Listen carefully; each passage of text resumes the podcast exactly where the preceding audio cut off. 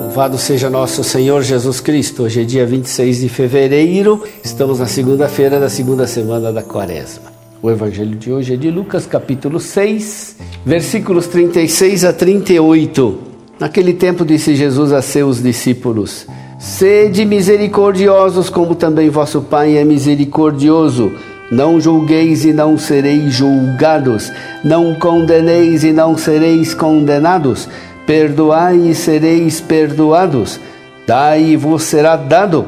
Uma boa medida, calcada, sacudida, transbordante, será colocada no vosso colo, porque com a mesma medida com que medirdes os outros, vós também sereis medidos. Meu irmão, minha irmã, para que possamos permanecer na misericórdia de Deus, é preciso que estejamos abertos aos outros na misericórdia. Sede misericordiosos como o Pai é misericordioso. Não julgueis, não sereis julgados. Não condeneis, não sereis condenados. Perdoai, sereis perdoados. A verdadeira generosidade em relação aos outros brota da humildade de quem se reconhece amado e perdoado por Deus.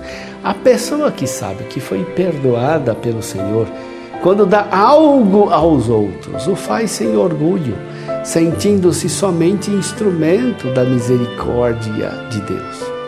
No Evangelho de hoje há uma palavra muito consoladora, porque demonstra que o Senhor confia em nós.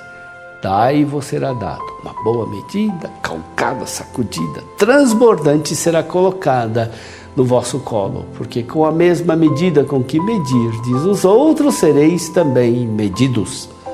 O Senhor tem confiança que nós, ajudados pela graça, seremos capazes de dar aos outros uma medida boa, calcada, sacudida, transbordante. Deus nos dá a alegria de sermos generosos com os outros para sermos depois recompensados generosamente pelo Pai Celeste. Acolhamos com coração humilde e confiança essa belíssima promessa de Jesus.